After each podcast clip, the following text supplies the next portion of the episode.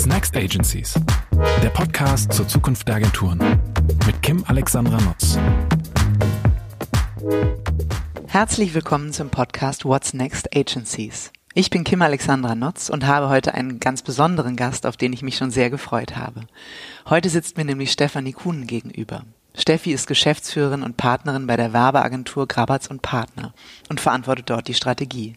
Außerdem ist sie Gründerin des Startups Kokoro, Buchautorin und Mitglied im Frauennetzwerk Mission Female. Steffi, schön, dass du heute da bist. Ich bin schon super gespannt auf deine Sicht auf die Zukunft der Agenturen. Ja, ich starte eigentlich auch mit einer bisschen gemeinen Frage, denn ich habe mir natürlich Gedanken gemacht, warum ich dich heute eingeladen habe und äh, warum ich dich heute, ähm, äh, warum ich es heute spannend finde, mich mit dir auszutauschen. Ähm, aber ich gebe die Frage einfach mal zurück. Was glaubst du denn, wenn du an das Thema What's Next Agencies denkst, warum ich dich eingeladen habe? Oh, gute Frage. Erstmal hallo und schön, dass ich da sein darf. Ähm, ach, ich glaube einfach, dass wir haben uns ja kennengelernt über Mission Female Netzwerk und äh, haben erste Gespräche miteinander geführt und ich könnte mir vorstellen, nach unseren sehr intensiven Gesprächen über Agenturen, wie wir Agenturen umbauen, was wir vorhaben mit unseren Agenturen, dass du äh, vielleicht gemerkt hast, dass ich da auch noch die eine oder andere Idee zu habe.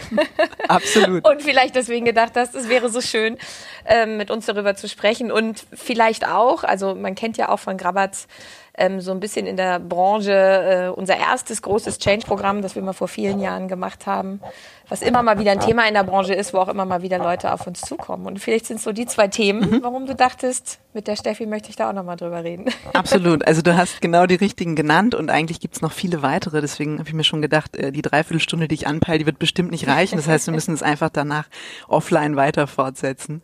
Gerne. Du hast es ähm, angesprochen, dass ähm, ich glaube, ihr habt euer Change-Projekt, was ihr, ich glaube 2015 habt ihr das sogar schon abgeschlossen. 2011, genau, abgeschlossen, 2011 genau. gestartet. Genau. Ja, und ihr habt das, ähm, glaube ich, GP 1000 genannt, mhm. ne? weil ihr gesagt habt, ähm, wir haben so ein 1000-Tage-Programm, um unsere Agentur zu transformieren, um sie zukunftsfähig aufzustellen ähm, im Prinzip ja ein klassisches Change-Programm, wobei ich das schon jetzt so im Rückblick relativ erstaunlich finde, weil damals ja das Thema Transformation noch nicht zum allgegenwärtigen Buzzword irgendwie geboren war und sich die Agenturbranche natürlich immer irgendwie so ein bisschen erfunden hat, aber kaum einer so öffentlich und ich glaube auch doch relativ disruptiv ähm, das Thema angegangen ist. Wie, wie kam das dazu? Also wie habt ihr intern euch dazu entschieden, ähm, das überhaupt anzugehen, das auch wirklich als Change-Prozess, also Prozess zu ähm, begreifen? Und ich glaube besonders war auch, dass ihr die Mitarbeiter ähm, daran habt teilhaben lassen. Genau. Ach, es ist, es ist tatsächlich, wie du sagst, es wäre natürlich schön, jetzt hier zu sitzen und zu sagen, das war alles masterplanmäßig äh, schon 2010 mhm. angelegt. So war es tatsächlich nicht, sondern wir hatten eigentlich 2010, 2011 zwei sehr erfolgreiche Jahre, haben aber äh, wirklich gemerkt, dass wir auf dem Zahnfleisch gehen. Und ähm, dann hatten wir so ein bisschen die Erkenntnis, dass wir uns zu viel, ich will nicht sagen zu viel um unsere Kunden, aber eigentlich nur um unsere Kunden kümmern und zu wenig um uns selbst. Mhm. Und ähm, haben irgendwie festgestellt, mit diesem Gefühl viel zu erreichen, aber auch das mit, auch mit Schmerzen und viel auf dem Zahnfleisch gehen zu machen, haben wir gedacht, wir müssen, müssen uns das eigentlich angucken oder wollen uns das angucken. Und es war dann auch ein, ein bisschen schon das, das klare Bekenntnis dazu zu sagen, wir wollen uns eigentlich verändern, bevor wir uns verändern müssen, sondern mhm. wir merken, es läuft gut, wir merken aber auch, es ist, es ist schon viel Anstrengung in der Organisation. Und an welchen Schrauben können wir vielleicht drehen und wollen wir auch drehen, ähm, um Dinge vielleicht besser oder effizienter ähm, oder moderner oder einfach nochmal anders zu machen. Und da kamen so verschiedene Punkte zusammen. Wie gesagt, postrationalisiert äh, klingt das natürlich alles wunderbar, aber es war wirklich so ein, so ein Ergebnis von einem Denkprozess, würde ich eigentlich eher sagen. Und ich selber war damals ja noch gar nicht in der Geschäftsführung, war im Management Board von Grabatz und Partner und ähm, das war dann schon toll, weil das so eine Mischung aus Management Board, da waren wir, glaube ich, damals so sechs, sieben Leute und in der Geschäftsführung waren es irgendwie auch vier oder fünf. Ähm, und dass wir zehn, elf äh, eigentlich uns zusammengetan haben und gesagt haben, wie wäre denn, wenn wir uns ein paar Sachen bewusst angucken und dann haben wir eigentlich das in den Gesprächen so ein bisschen weiterentwickelt und hatten dann nachher, glaube ich, tatsächlich 14 Themen, von denen wir gesagt wow. haben, die nehmen wir uns jetzt mal vor und die gucken wir uns an und an denen arbeiten wir. Und dass wir das, wie du sagtest, mit den Mitarbeitern gemacht haben, ist, glaube ich, was, was einfach Grabatz gehen ist. Also wo man jetzt heute sagen würde, oh, das muss man heute so machen, man muss ja die Mitarbeiter mitnehmen. Ähm, ich glaube, bei uns ist es einfach aus unseren Wurzeln entstanden, weil wir eine Agentur sind, die da immer äh, sehr nah an den Menschen ist und sehr viel äh, aus der Arbeit kommt und aus den Menschen kommt und aus dem Miteinander kommt. Und dadurch war das für uns so ein bisschen natürlich, das einfach so, so zu tun und nicht zu sagen, wir wollen irgendwas von oben nach unten verorten. Mhm. Habt ihr euch dann eines Tages, als ihr gesagt habt, wir haben jetzt die 14 Themen, sage ich mal, innerhalb des Management Boards mit, gemeinsam mit der Geschäftsführung entwickelt, vor die Agentur gestellt und gesagt irgendwie, liebe Leute, das und das haben wir vor, das ist die Zielsetzung, das ist der Weg, den wir uns eben auch vorgenommen haben und dann den Prozess vorgestellt und dann ging es auch direkt los oder wie kann man sich das vorstellen? Es war ziemlich genau, wie du es gerade gesagt hast. Mhm. Also wir haben uns dann wirklich, wir hatten dann die Themen, dann waren es plötzlich irgendwie äh, mit ein paar mit ersten Gesprächen waren es plötzlich 14 und wir haben gesagt, ach oh, das ist aber eine Menge. Mhm, mhm, ähm, dann kamen wir auf diese GP 1000, weil wir wirklich uns sehr ernsthaft damit beschäftigt haben, was glauben wir, wie lange wir dafür brauchen. Mhm. Und wir fanden das erst ehrlicherweise so ein bisschen absurd lang, dass wir gesagt haben, 1000 Tage, das sind ja drei Jahre, also das ist ja echt krass lang. Ähm, Im Nachhinein waren wir total froh, dass wir gesagt haben, dass es drei Jahre waren, weil um wirklich eine Verhaltensveränderung hinzukriegen, würden, würde ich immer wieder sagen, brauchst, braucht es diese Zeit. Und das ist nicht im Sinne von, man kann natürlich Dinge schneller anschieben. Aber dass du sagst, wir haben viel vor und das soll alles ineinander greifen und das soll sich nachhaltig wirklich also in die Intuition und in ein natürliches Verhalten verändern. Da würde ich wirklich im Nachhinein sagen, da haben, hat es auch diese tausend Tage gebraucht. Mhm. So. Man nimmt dem ja dann auch ab, dass es wirklich ein ernsthaftes Vorhaben ist. Ne? Genau. Und wie du sagst, es ist genau. ja dann nicht nur so ein bisschen neue Dekoration ins Schaufenster stellen und äh, so ein bisschen irgendwie ähm, Sprühregen verteilen, sondern genau. tatsächlich auch irgendwie als ernst gemeinte Verwandlung der Agentur auch zu sehen. Wobei es schon so war, dass Leute auf uns zukamen und auch ein bisschen also schon gesagt haben, ja, tausend Tage und es ist nicht ein bisschen lang und, äh, mhm. und also ich, es war jetzt nicht nur, dass alle sofort gesagt haben, ist doch total logisch, sondern mhm. es kam auch Irritation als Feedback zurück, so aus der Branche. Aus der Branche oder aus der, ähm, äh, aus der Branche oder tatsächlich auch aus der Belegschaft? Nee, eigentlich eher aus der Branche. Ich mhm. glaube, die Belegschaft ähm, hat uns, da, ich will jetzt gar nicht sagen, hat uns blind vertraut, aber wir wussten ja alle nicht so richtig, auf was wir uns einlassen. Und mhm. die haben einfach gesagt, ich glaube, die sind uns einfach gefolgt. So, mhm. und dann haben wir einfach angefangen und haben gesagt, wir gucken mal. Und ähm, und dann war es tatsächlich so, wie du gesagt hast, wir haben diese 1000 Tage klar gesagt, wir haben ein klares Endziel formuliert. Mhm äh, wo wir in den 1000 Tagen sein wollen. Wie sah das aus? Äh, das kann ich gerne sagen. Wir haben damals gesagt, wir wollen die kreativste integrierte Markenagentur Deutschlands werden. Mhm.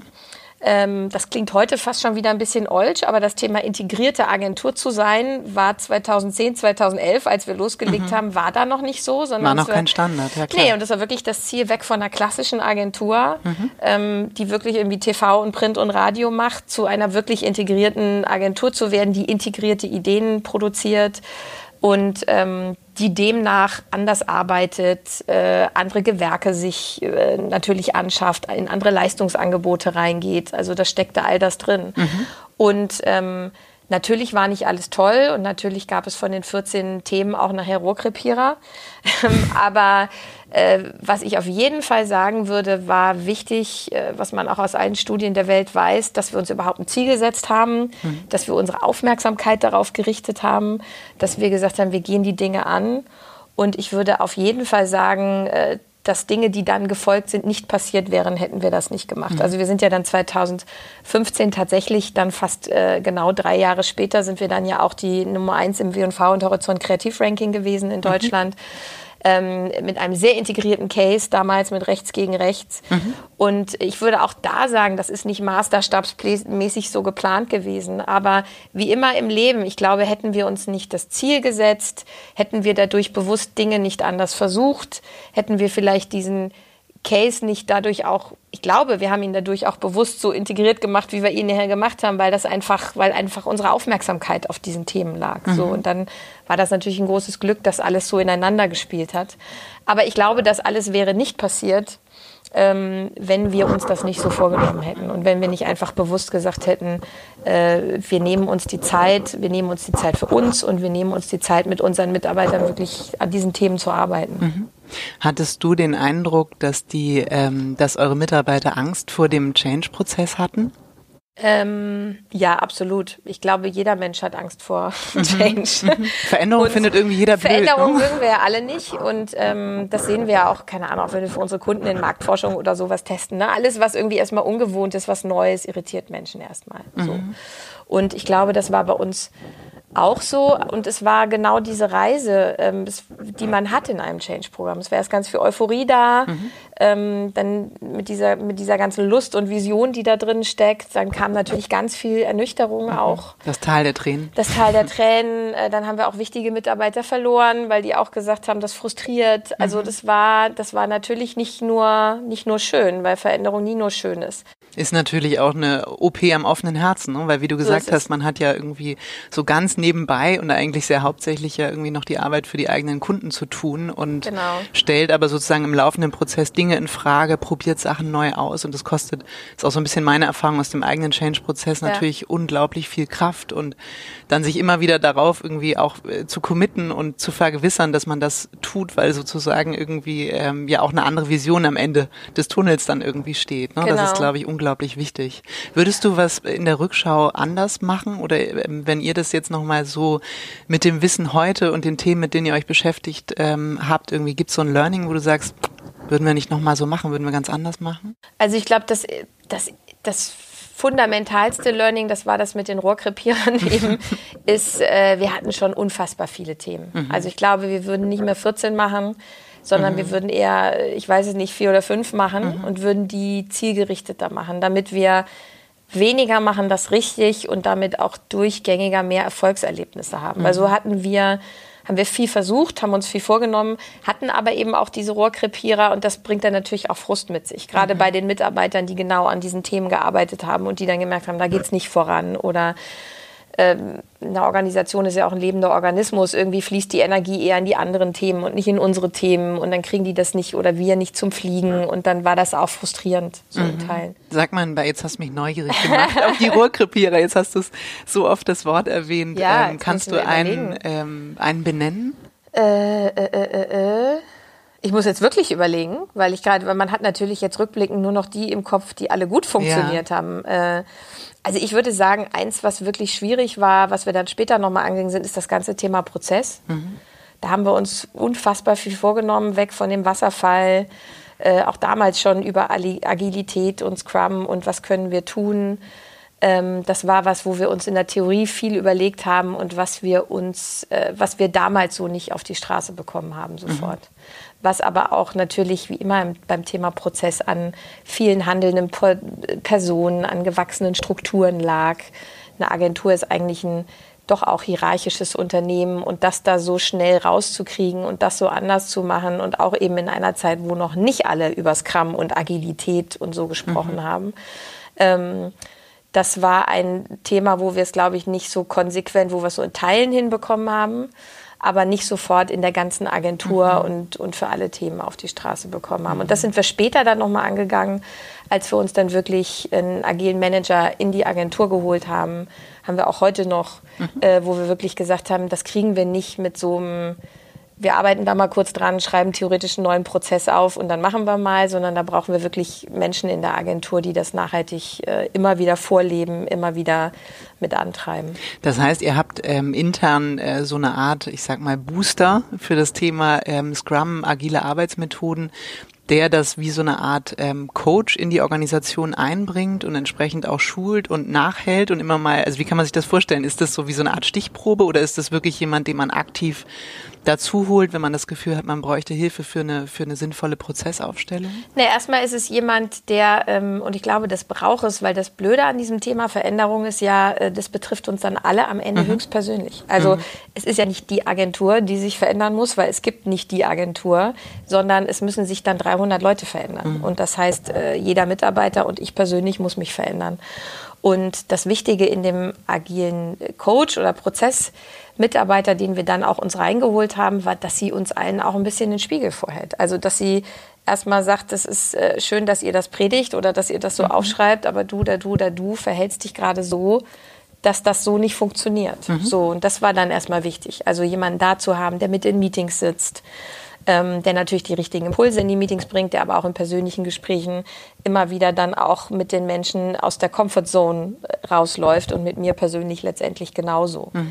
Habt ihr euch in der Geschäftsführung verändert? Eure Art, wie ihr arbeitet, wie ihr mit euren Teams arbeitet? Auf jeden Fall, wobei ich auch sagen würde, da sind wir immer noch auf der Reise, weil natürlich auch die Geschäftsführung gibt es ja auch nicht. Also jeder ist wiederum Individuum und jeder macht es auf seine Art und Weise und ich glaube, jeder von uns arbeitet an seinen, an seinen Themen, die er da hat. So. Mhm. Ähm, was ich aber auf jeden Fall sagen würde, dass wir, ähm, dass wir nochmal deutlich, äh, Stichwort Wasserfall weg und agiler, ähm, dass wir einfach nochmal in mehr Gespräche mit dem Team nochmal viel mehr gegangen sind und, und viel mehr auch das Team äh, sozusagen die Entscheidungsvorlagen entwickeln lassen und wir dann eigentlich nur noch dazugezogen werden, wenn, wenn das Team wirklich sagt, wir brauchen jetzt eine Entscheidung von euch. Mhm. So.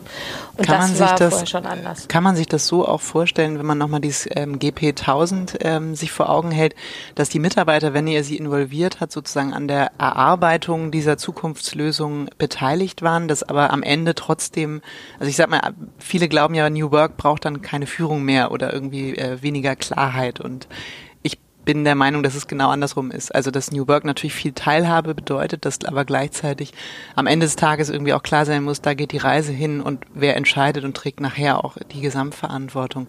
War das bei euch ähnlich, dass ihr gesagt habt, wir nutzen das im Prinzip als Schwarmintelligenz ähm, und überlegen uns danach auch wirklich, was wollen wir hier machen, wofür gehen wir ins Risiko? Absolut, das war äh, tatsächlich auch der Hauptknackpunkt. Also mhm weil in der, in der Uragilität, so wie wir es damals in dem Change-Programm entwickelt haben, ist es ja wirklich so, äh, dass sozusagen das Management eigentlich gar nichts mehr entscheidet, mhm. sondern alle macht dem Team. Mhm. Ähm, und wir haben dann auch tatsächlich zwei, drei Piloten gemacht und haben auch äh, das tatsächlich auch in Pitches gemacht, mhm. wo wir auch wirklich mal gesagt haben, da in diesem Pitch geht gar keine Geschäftsführung mit rein. Und ähm, haben dann daraus auch wirklich gelernt und haben dann aber ganz viel genau um diesen Punkt mit dem, mit dem Team viel diskutiert. Wir haben ein, also wir haben ein Lead-Team, wir haben ein Steering-Team und wir haben ein, ein exekutierendes Team. Mhm. Und die Frage war immer, was liegt jetzt beim Steering und was liegt beim Lead? So, und äh, laut Agilität ist es eigentlich so, dass das Steering, auch wenn es Steering heißt, gar nicht steuert, sondern eigentlich nur noch wie ein Coach berät, was mhm. ja so diese moderne Führungsgeschichte ist. Also ich bin da und fragt mhm. mich, aber die Entscheidung liegt im Lead-Team. Mhm. Und nach diesen zwei, drei Projekten waren das genau die Themen, die wir mit dem, mit dem Lead-Team viel diskutiert haben, weil es gab dann auch klar das Feedback, nee, wir brauchen doch mehr euch und wir brauchen doch mhm. mehr Entscheidung. Oder es gab natürlich auch andere Lead-Teams, die gesagt haben, wir würden alles wieder genauso machen, selbst wenn das Ergebnis am Ende vielleicht nicht nicht befriedigend mhm. war. Mhm. Aber das war genau der wichtigste Knackpunkt, über den wir am längsten diskutiert haben. Und wir sind heute wirklich an dem Punkt, wie ich es eben gesagt habe, dass wir eigentlich so arbeiten, dass das Lead-Team Entscheidungsvorlagen erarbeitet, ähm, aber ganz klar dann mit dem Steering zusammen die Entscheidung fällt. Und damit ist auch eine mhm. klare Führung und eine Richtungsgebung bei uns im Moment in dem Steering. Und Steering-Team heißt nicht immer, dass das nur die Geschäftsführung ist, sondern das sind immer die Leute auf dem Projekt, die einfach die meiste Erfahrung zu einem Thema mitbringen oder mhm. auch sagen können, das kann mal aus, aufgrund von Seniorität sein, weil ich schon ganz lange dabei bin. Das kann aber auch jemand sein, der einfach sagt, ich habe in dem Bereich schon mal keine Ahnung, sechs, sieben, acht Jahre einen Kunden betreut. Ich kenne mich in der Branche einfach aus und dann ist der Teil des Steering-Teams. Mhm. Aber wir haben schon Super ganz klar gesagt, Ansatz, ja. es gibt sozusagen noch ein, äh, ein, eine Entscheidungsverantwortung, mhm. die, da, die da auch liegt. Das war schon das Ergebnis, was wir zusammen damals für uns erarbeitet mhm. haben. Nun sind ja die 1000 Tage schon eine Weile um. Ne? Ich glaube, ähm, 2015 habt ja. ihr das Thema abgeschlossen. und wenn man so ähm, in die Presse guckt oder einfach auch so ein bisschen irgendwie die, die Branche beobachtet, dann ist zumindest mein Eindruck auf Gravatz und Partner, dass es da eigentlich nicht so richtig Stillstand gibt. Was ja ähm, super positiv ist und was sich eben nicht nur in der Frage, haben wir einen neuen Etat gewonnen, haben wir einen coolen Case draußen, haben wir Awards gewonnen, sondern sehr stark in der Frage mit äh, der Beschäftigung mit sich selbst, aber auch vor allem auch der Frage der Zukunftsfähigkeit mhm. ist. Und sei es jetzt die Gründung äh, im letzten Jahr äh, in Berlin, die ihr gemacht habt mhm. mit dem Thema Jump Spaces oder ähm, auch sozusagen die Umfirmierung ähm, eurer äh, Grabber zweite Werbeagentur zu ähm, XCC. Grabberts Excite eigentlich. Excite, uh, genau. okay. ähm, äh, ich glaube, einiges mehr gibt's noch in der Pipeline. Mhm. Ähm, was, was kann man daraus lesen? Was ähm, folgt das sozusagen einem, einem größeren Ziel? Steckt dahinter eine zentrale Idee? Sind es einfach viele Dinge, wo ihr sagt, wir erkennen Chancen, wir nutzen sie? Mhm. Ähm, was, äh, oder ist es das nächste 1000-Tage-Projekt? Programm, was ihr startet? Ich glaube, als allererstes mal kann man daraus lesen, dass wir noch ganz viele Ideen für unsere Agentur haben. und dass wir nicht glauben, dass wir äh, über den Zenit sind, sondern mhm. dass wir, äh, wir sind 93 gegründet, äh, selbst nach diesen vielen Jahren noch sagen, wir haben wirklich noch Visionen und wir sind echte Unternehmer und wir wollen Dinge unternehmen und da haben wir Freude dran und da haben wir ganz viel Spaß dran. Also ich glaube, das ist erstmal das Wichtigste. Mhm. Ähm, das Zweite ist, glaube ich, schon, wie du es schön formuliert hast, ein Learning aus damals, das tut sich gut, mit sich selber zu beschäftigen und es tut sich, äh, tut auch gut, da dran zu bleiben und weiterzumachen. Und ähm, was wir jetzt sehen, und ich hoffe, das geht für uns irgendwie auf, wir nennen das immer Unternehmerunternehmen, mhm. ähm, dass wir äh, als eine der letzten inhabergeführten Agenturen durchaus noch daran glauben, dass Unternehmertum in der Agenturbranche Sinn macht und mhm. funktioniert und dass das auch eine totale Relevanz hat. Und dass wir auch glauben, dass diese, diese Unternehmen, Unternehmer mit dieser Leidenschaft, mit der Vision, mit der auch Kompetenz, wirklich Dinge umzusetzen und Spaß daran, Dinge selber umzusetzen, ähm, dass das eine totale Relevanz hat und auch haben wird. Und gerade in Zeiten, wo, finde ich, um uns herum immer größere Agenturkonglomerate durch die Verkäufe und Aufkäufe entstehen, dass wir eigentlich äh, hoffen und daran glauben, dass das unternehmerische Schnellboote da einfach noch was entgegensetzen können. So, und das ist das, was wir jetzt im Moment ähm, woran wir glauben und woran wir bauen, dass wir äh, sagen, es gibt im, im Bereich des Marketing, weil wir auch an die nach wie vor an den CMO glauben und an die Kraft des CMOs und eher glauben, dass das Marken und Marketing immer mehr zum Wachstum ähm, auch von Unternehmen und Marken beitragen soll, dass wir eigentlich sagen, wir können uns diesen ganzen Marketingprozess ansetzen und können mit unserem Unternehmertum und mit der Kreativität, die wir mitbringen, in den verschiedensten Bereichen unseren Kunden und unseren Marken die wir betreuen dürfen, helfen. Mhm. So und so äh, bauen wir eigentlich in diesem Bereich sozusagen dieses Unternehmerunternehmen mhm. weiter aus.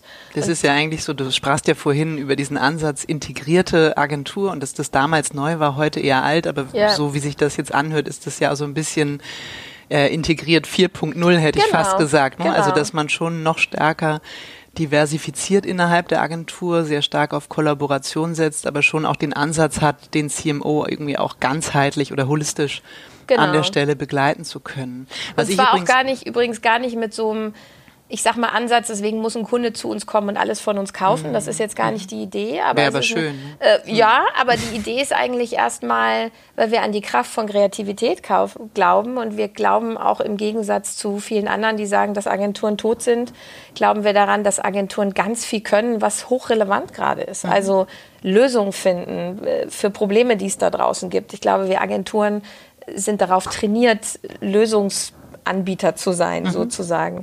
Dass wir eine Making-Kompetenz haben, also umsetzen können. Also, dass wir per se schon immer kollaborativ waren. Also alle reden jetzt über Kollaboration ich glaube, eine Agentur hat noch nie funktioniert ohne Kollaboration, mhm. weil da immer verschiedene Werke zusammengearbeitet haben. Ich glaube, wir haben so viel oder wir glauben, wir haben so viel, was relevant ist, ähm, dass wir das eigentlich nur konsequenter weitertreiben und sagen, dieses Unternehmertum, diese Kreativität, ähm, diese Making-Kompetenz, dass wir das zum einen in ein Stück Werbung gießen können und das ist das, wo wir herkommen und das ist das, was du mit integriert 4.0 mhm. gerade mhm. meintest.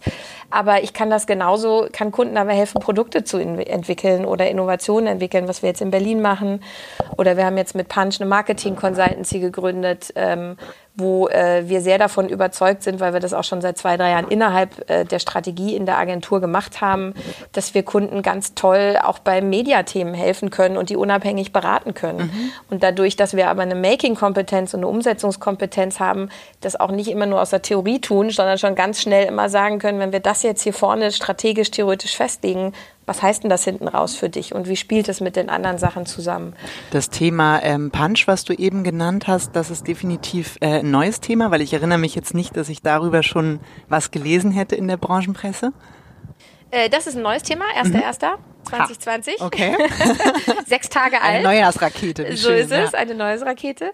Ähm, ist aber, wie gesagt, auch aus uns entstanden. Also sind äh, zwei Menschen, Peter Kiefer, Nils Thomsen, die schon drei Jahre, zwei, drei Jahre bei uns waren in der Strategie, die beide aus einem Media- und Data-CRM-Hintergrund kommen.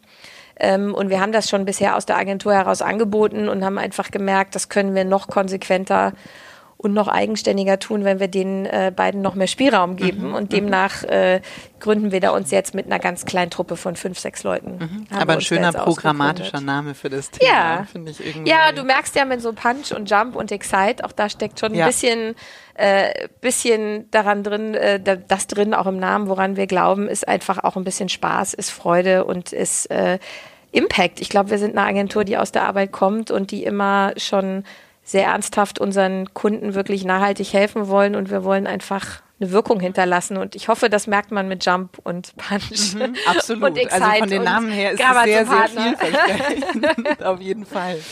Ich, was ich auch so spannend finde an diesem Unternehmertum-Gedanken innerhalb der Agenturen, dass man, ähm, ich sag vor so ein paar Jahren, bevor es äh, das ganze Thema Unternehmensberatung und, mhm. und äh, Wettbewerb und Co. losging, waren es ja vor allem die Startups, mit denen wir uns als Agenturen auch messen mussten. Ne? Dass wir wirklich gesagt haben, der War for Talents dreht sich eigentlich auch in dem Bereich, dass viele der kreativen und innovativen Menschen in unserer Branche eigentlich lieber in Startups gehen, weil sie das Gefühl haben, da können sie was bewegen. Ja.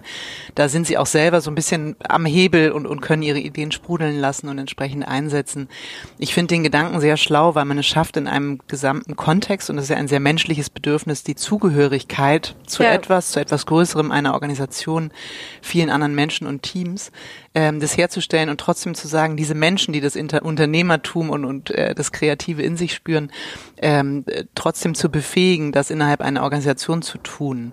Jetzt ist es natürlich so, auch aus meiner eigenen Erfahrung, das betrifft jetzt auch nicht alle Menschen, die in einer Agentur arbeiten. Also mhm. Also wahrscheinlich werden nicht alle, ich glaube knapp über 300 Mitarbeiter mhm. hat Grabat, ähm, werden ja nicht alle Mitarbeiter sagen, ich wollte schon immer mal Unternehmer sein und, und her damit. Natürlich gibt es das im Kleinen wie im Großen. Man muss nicht immer ein Büro gründen, um gleich das Unternehmertum geschürt zu haben. Ähm, aber das heißt, ihr habt, ähm, wie habt ihr das angekündigt? Habt ihr gesagt, Leute, wenn ihr eine gute Idee habt, ähm, kommt auf uns zu, macht ein Konzept, pitcht das vor uns und wir haben hier ein äh, Budget.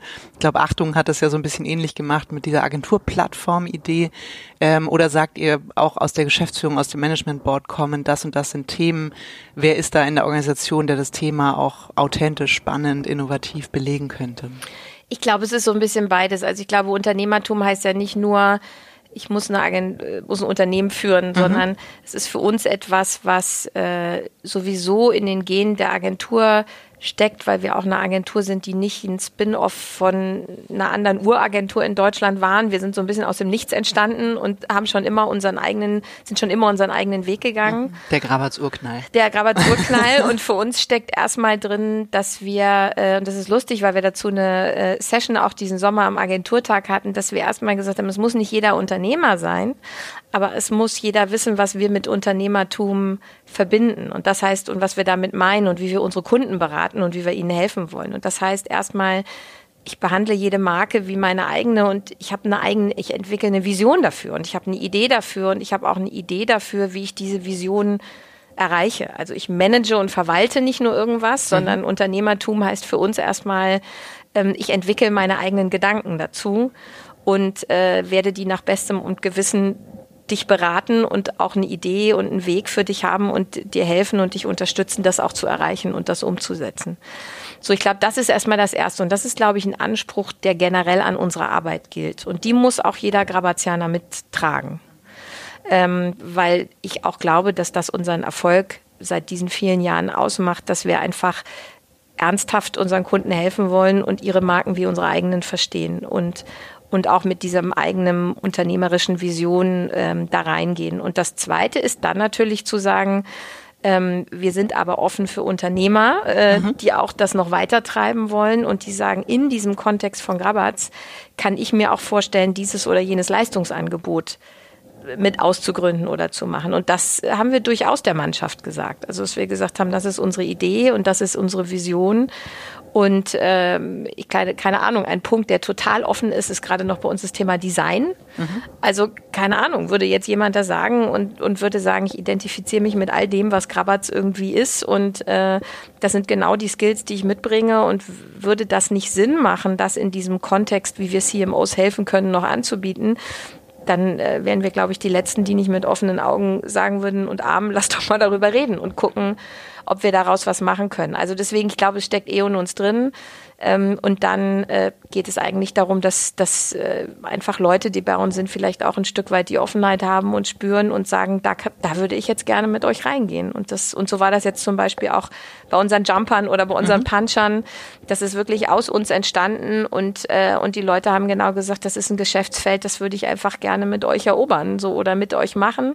Aber auch das immer organisch entstanden. Also das heißt, das waren auch Mitarbeiter, die genau, vorher die eben bei, bei Grabatz waren, waren genau. und dann sozusagen aus euch heraus, das meinst du damit genau. eben tatsächlich das auch neu angegangen sind? Ich glaube, dass ich glaube nicht, dass das der Königsweg ist. Ich glaube, für uns funktioniert es nur so, mhm. weil wir schon eine sehr starke Kultur haben und weil all das, was ich von unseren ehemaligen und bestehenden Kunden auch höre, dass die schon sagen, es gibt so eine so eine Grabatzart, wenn man mit euch arbeitet, dann spürt man schon, was euch ausmacht. Und ich glaube, das geht nur darüber. Dass, also ich glaube, wir können uns nicht Leute von draußen irgendwie reinholen und sagen, hey, du hast einen tollen Skill, äh, lass mal was machen, sondern ich glaube, also es geht auch, aber ich glaube, es würde immer nur gehen, wenn jemand erstmal zwei, drei Jahre bei uns ist und wir dann spüren, sind wir das, also atmen wir gemeinsam dieses Krabazige mhm.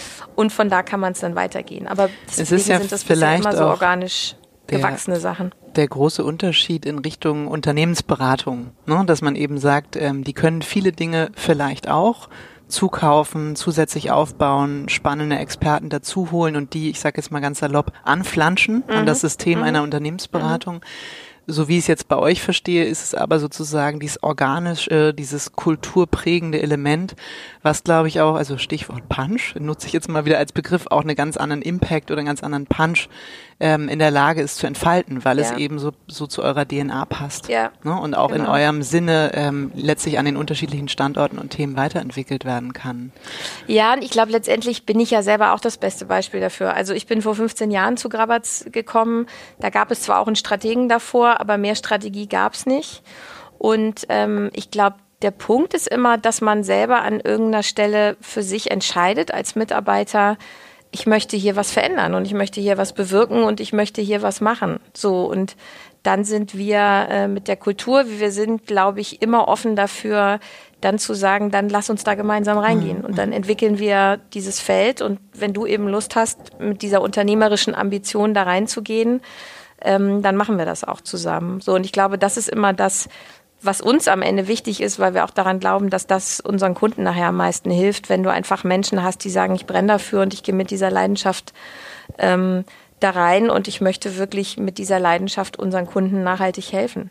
Menschen ist auch ein schönes Stichwort. Ich habe äh, in einem eurer Artikel gelesen, ist auch schon eine Weile her, ähm, dass, ähm, dass ihr so ein Fünf-Säulen-Prinzip habt. Ich weiß nicht, ob das noch aktuell ist, aber auf jeden Fall. Die fünf Ps meinst du? Ja, genau. Ja. Und die, ähm, die eine Säule, die ich ganz spannend finde, auch jetzt vor diesem Hintergrund, den du genannt hast, ist das Thema People Matter. Mhm. Ähm, kann, magst du dazu ein bisschen was erzählen? Also was, was heißt das für euch konkret auch im Agenturalltag? Was macht diesen Blick auf People Matter besonders für Gravats und Partner? Ich glaube, das steckte schon so ein bisschen in dem drin, was ich gerade erzählt mhm. habe. Ähm, dass wir, äh, auch als ich zu Grabatz gekommen bin, 2005, hatte ich Grabatz lustigerweise erst gar nicht so auf dem Zettel, sondern das waren so die, die Ikea machen oder die, die VW machen oder die, die wir lieben Lebensmittel erfunden haben. Aber und man wusste immer, das sind irgendwie, die sind, sollen irgendwie total nett sein. also das waren so Wobei die, es mal die Headline gab, wir sind nicht nur die nette Agentur, ja, ne? Ja, weil wir uns da irgendwann mal raus emanzipieren ja, wollten. Weil wir so 20 Jahre lang immer so, wir hatten dann irgendwann so ein bisschen die Sorge, wir sind so die Kuschelagentur.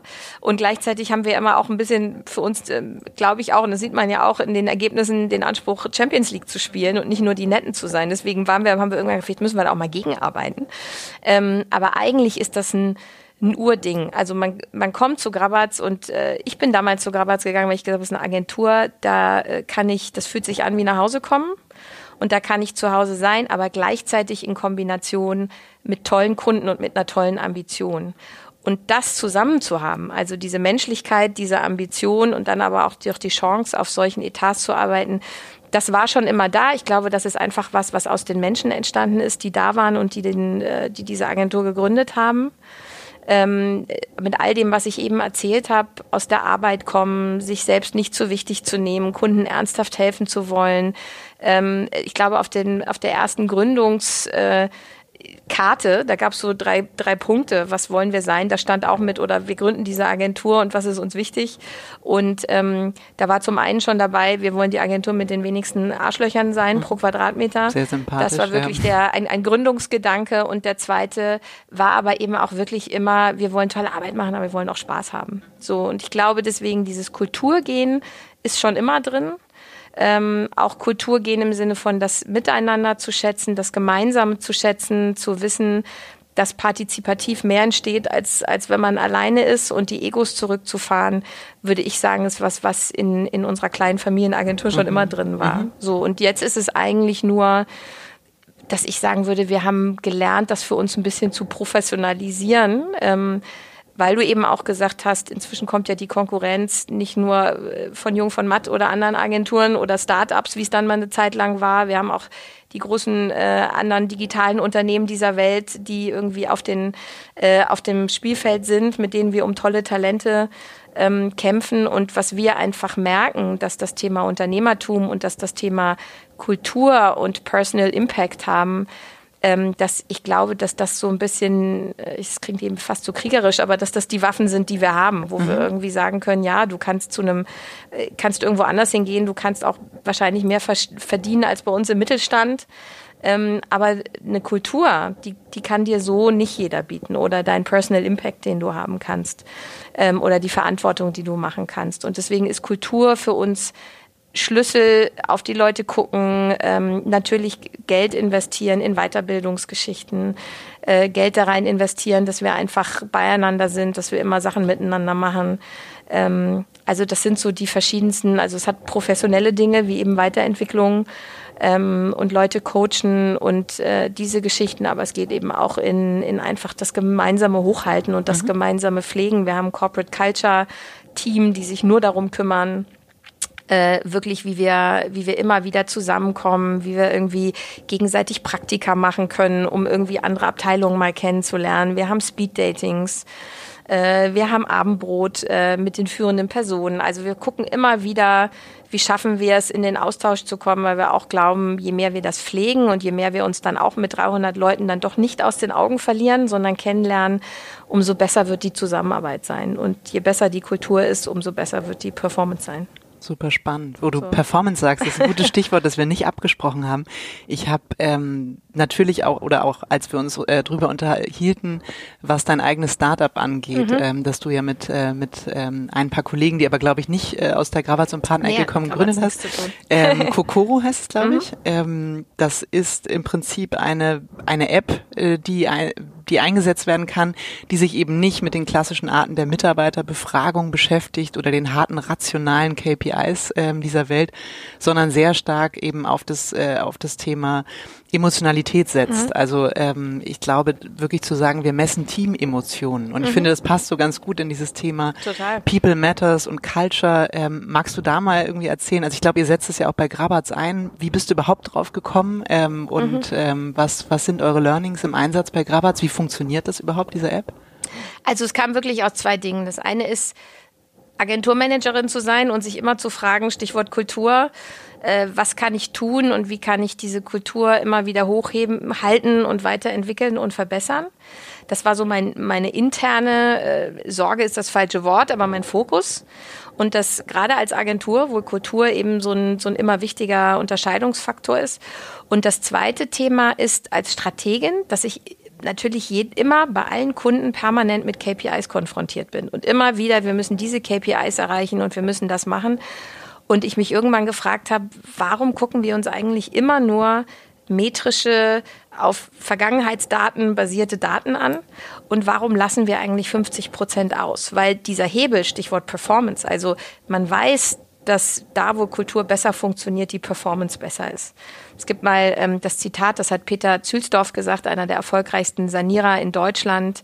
Ähm, der hat mal gesagt, wenn du ein Prozent die Mitarbeiterzufriedenheit anhebst, kannst du zehn Prozent mehr Performance hinten rausholen.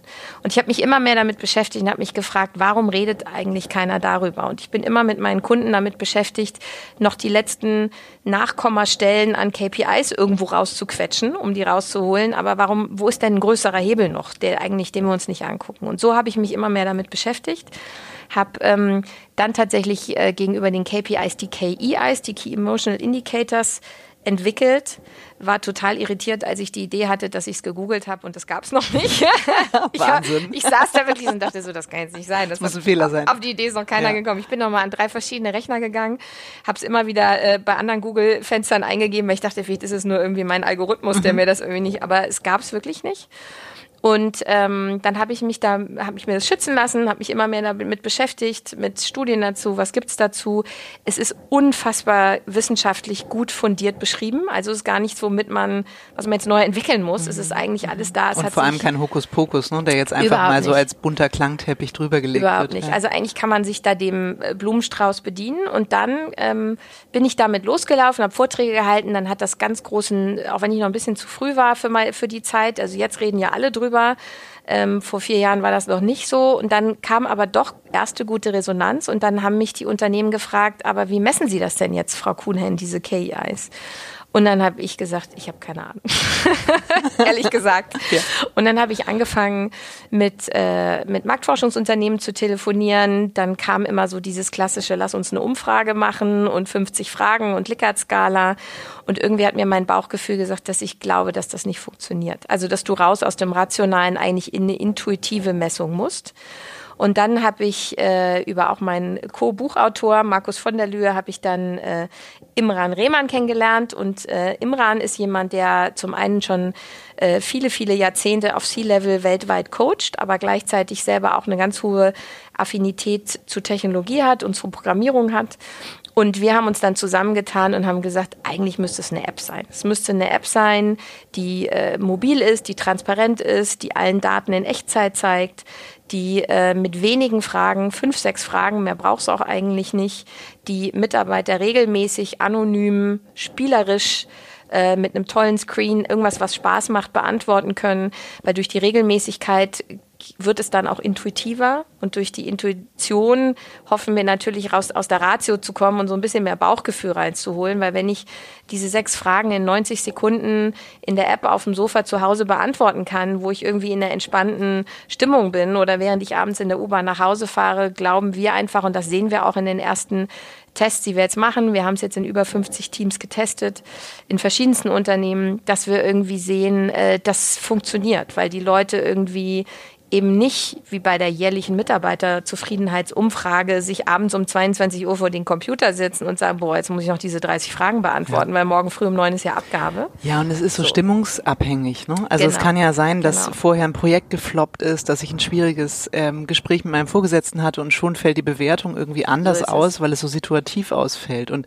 wenn ich sage, das ist irgendwie systemimmanent, einmal wöchentlich findet es einfach statt, dann habe ich, glaube ich, eine größere Chance, das ganze Thema so ein bisschen, also so, so, ein, so einen authentischen Median zu finden, ähm, der dann wahrscheinlich einen wirklichen und realistischen Blick auf Ja, die und ich würde Situation sogar noch entspricht. weiter treiben. Wir wissen ja äh, gerade auch von tollen Google-Studien dazu, dass Angstfreiheit das wichtigste Thema ist, um äh, tatsächlich ein Team effektiver zu machen.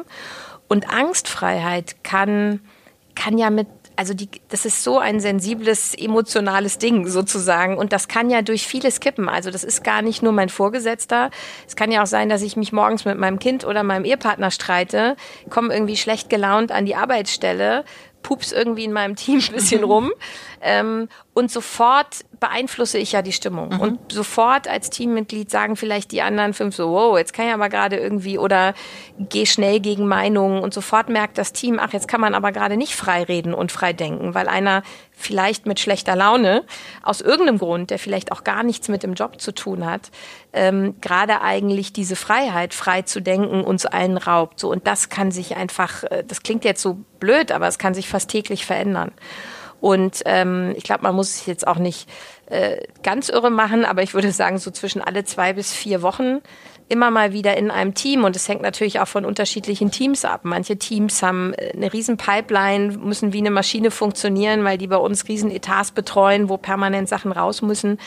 Die haben sicherlich einen ganz anderen Durchlaufserhitzer und die müssen vielleicht eher das irgendwie öfter machen als Teams, die irgendwie eine andere Taktung haben.